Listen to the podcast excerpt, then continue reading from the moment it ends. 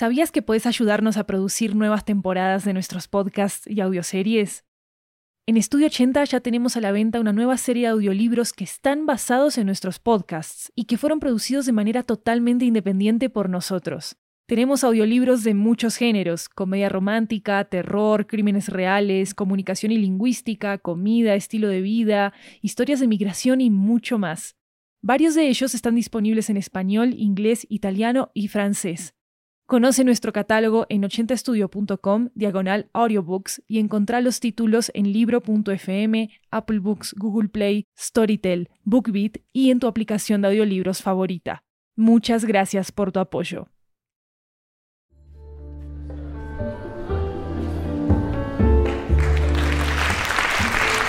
Hi everyone and welcome to 80 Cuentos, a Latin American anthology with audio tales coming from all around the region. I'm Maru Lombardo, your host, and today's story comes to us from Cartagena, Colombia. It's a story about the challenges and ironies of being the author of a story. This is The Headphones You Always Wanted, created by Pedro Espinosa. This is the story of a writer who has a fire due at the end of the day for a fiction podcast. That writer is you. This is your story. You're lying in your mom's bed with a borrowed computer on your lap, smoking from a green apple flavored vaporizer with 5% nicotine. You don't know how to start your story, so you resort to that which you always do in these cases. Write in second person so the viewer feels like the protagonist and doesn't notice your mediocrity. You had to deliver 2,000 words last Friday, and for the first time in your life, you're forced to write without inspiration. Congratulations, with this sentence, you just finished the first paragraph. Everyone who knows you knows you're just a lucky bum who only calls himself a writer to impress his few Instagram dates. But every day of your life, you wake up in the morning and look in the mirror knowing you are an impostor, a trickster who doesn't like to write and who's only writing this story to buy himself some third generation wireless headphones for the sole purpose of maintaining his facade of a successful man for his meager 2,000 followers on social networks. But nobody cares about that.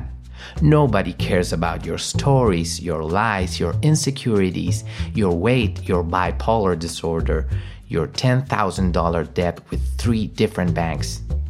Nobody cares that yesterday you cried again because deep inside you know that you're going to be alone for the rest of your life. And when you are 80 years old, you will realize that this was all your fault all along.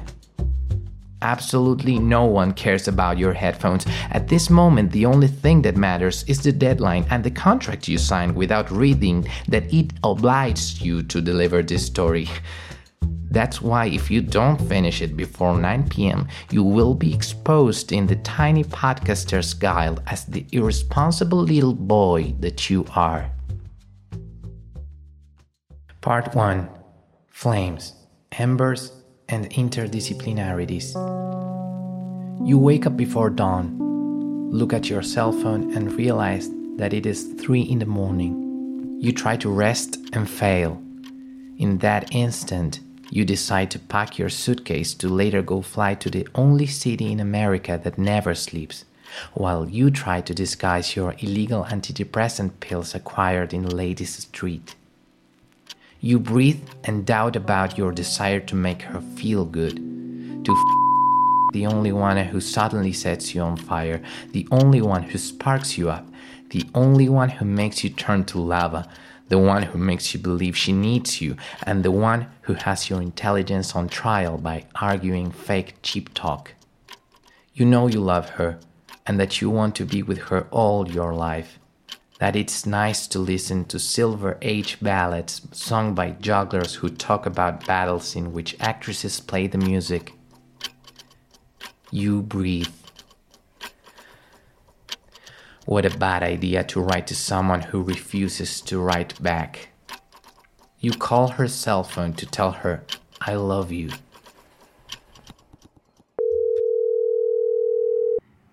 Yes, I was actually reviewing the story, and the idea of a writer who gets the letter O damaged on the keyboard and everything is very nice, but there is only one detail. Um, remember that these stories must be translated into English. Well, that creative exercise, I'm not sure if it makes much sense outside of Spanish. Um, Of course, Maru. D- Do, do you think I should send you another proposal when I get home? yeah, sure, I'll wait for it, but please let it be today, okay? No, no, don't worry. Count on it. It's an adaptation of an idea I was already working on for a movie I never finished, so everything is quite advanced. Got it, got it. No, no worries. I'll wait for it. Please let it be today. Okay, bye. Second part The movie. Then the film starts with a front shot of Pedro's desperate face. He looks worried. The idea is that at this point in the film, the viewers remember the first act, you know, where the narrator introduces the character and describes him as a liar. We can put a flashback, but I don't think that it is necessary. The point is, Pedro told lies, and now the conflict that guides this part of the second act is that our character has no ideas and is faced with the task of writing another story about fire by the end of the day. And if he fails to deliver it, he will be the laughing stock of his podcaster friends and will probably lose the part time job he has as a professor of sound narrative at the most expensive university in the country. And even worse, if he doesn't find inspiration in four hours, he won't manage to buy the headphones he so longs to have. I think that so far at this point of the story, also, we haven't said where it takes place so to make this piece look, look nicer you know we can say that pedro is in new york with his mother and the sister who lent him the computer in which he wrote the first part of this story on you know anyway how does that sound I like the way it is coming out. The only thing is that at the beginning you said you were unemployed and then you talk about how you are going to lose your job at the University of Los Andes. You must explain that well because it is not understood. I would put something like they are not going to hire you next semester or something like that to reinforce the idea that you are unemployed and you don't have money for the AirPods. No, no, no, no, no. I must deliver this right now, you know? That can be explained by putting some voice notes in editing, maybe. Well, go ahead and send it to me, but it's looking good. Are you meeting by in New York? I'm going to be with mommy anyhow, so let me know. From the voice memo scene, we cut directly to New York, the subway in an open front. Girl with a white complexion, a lost eye, and a mustard yellow Michelin jacket is sitting in a half empty New York subway car. We know it's a B or a D line because of the chairs that are yellow and old and don't have that modern feel of the blue chairs on the 1, 2, or 3 lines. She's the only person in the whole train who doesn't have an iPhone. She has her eyes glued to her cell phone. As she types, we see on the screen the conversation she is having on Instagram. She is talking to Pedro. Cut to Starbucks. In a parallel montage, we see the counter shot of Pedro sitting with a coffee on one hand and a 128 gigabyte midnight black iPhone 13 mini on the other. In front of him is an iPad with a word processor open with what apparently is a script about a character who's about to meet at Grand Central Station with a person who eight years ago was supposedly the love of his life. All Pedro wants is to write about her, but he can't. Besides, the feelings are too complex to put into words. A WhatsApp message arrives. I'm here, come out, appears on the screen. Pedro locks the iPad, puts it in his bag, and decides to finish what he was writing after his date with the person who will probably be the protagonist of his fictional stories from now on until he dies. He knows that when he gets back from the date, it will be impossible to put his feelings into a script, so he promises himself to make a list of the things he feels for her as soon as they say goodbye.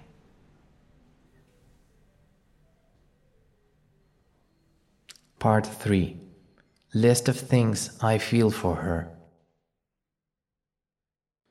1. I want her to do well in her life. 2. I want her to be happy. 3. I want to thank her for the person that I am. 4. I want to ask for forgiveness for the person that I was. 5. I want you to trust the universe. 6. I want her to know that I will be there for her all her life. 7. I want to hug her. 8. I want to walk with her through Little Italy in the winter, looking for a hot coffee just as an excuse to talk to her. 9. I want us to stay close to each other from a distance without talking but knowing that the other one exists. 10. I want to be happy for her achievements. 11. I want her to rejoice in mine. 12. I want to know about her family, her dog, her frogs, her husband, her friends, her ex boyfriend, the one that when I met her I was so jealous about. 13.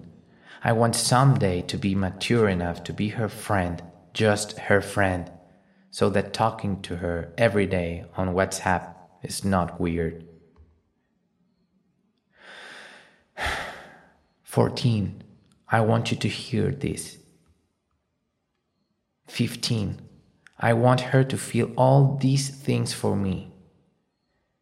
16. I want this flame to never go out. 17. I want to end this story here. 18. I want to buy some headphones.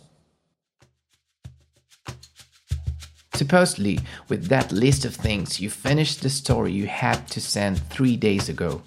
You made it. You can now remove the airplane mode from your cell phone and unblock Maru from Instagram and WhatsApp. You export the document in PDF so she can't make corrections in Microsoft Word. You open the chat, but before sending the story, you decide to reread it. As you expected, it's a meaningless piece of junk that has two dimensional characters with no development. The conflict around the headphones thing is weak. You are torn between not submitting it and looking like a failure, or submitting it and looking like a lousy writer. At this point in the story, it's best this never gets published for the first time in your life, anyway you decide to be responsible and take the consequences of your irresponsibility. You call Maru to tell her the whole truth, but as the phone rings, you realize something. As the phone rings, you realize that you are not really a frustrated writer. You don't really want to buy headphones. You don't care whether you delivered the story or not. You realize that you don't want anything because you're the protagonist of a fictional podcast. You don't exist. Maru doesn't exist. doesn't exist. Your fears don't exist. Success, goals, recognition, awards, juries, dollars doesn't exist. Everything you know has been written by me. You're simply the protagonist of fictional story. In this story, there is only me as the narrator and my invented words. But don't you worry. I, as the master of the story, can make anything happen just by writing it. If I decided I can make your apartment become the epicenter of an earthquake of 7 degrees on the Richter scale out of nowhere, out of the blue, if I wanted, I can make aliens arrive on your living room or have a nuclear submarine of the British Royal Navy launch a precision ballistic missile loaded with 17 kilograms of enriched plutonium encapsulated in a lead detonator by accident. I can make the world end in a nuclear winter. I can end your world as I wish. Mr. Pedro, there's a package for you. I'm going to leave it in the elevator. You walk down the hallway of your building. The elevator doors open. You pick the package from the floor. the headphones. The headphones you've been waiting for all this time.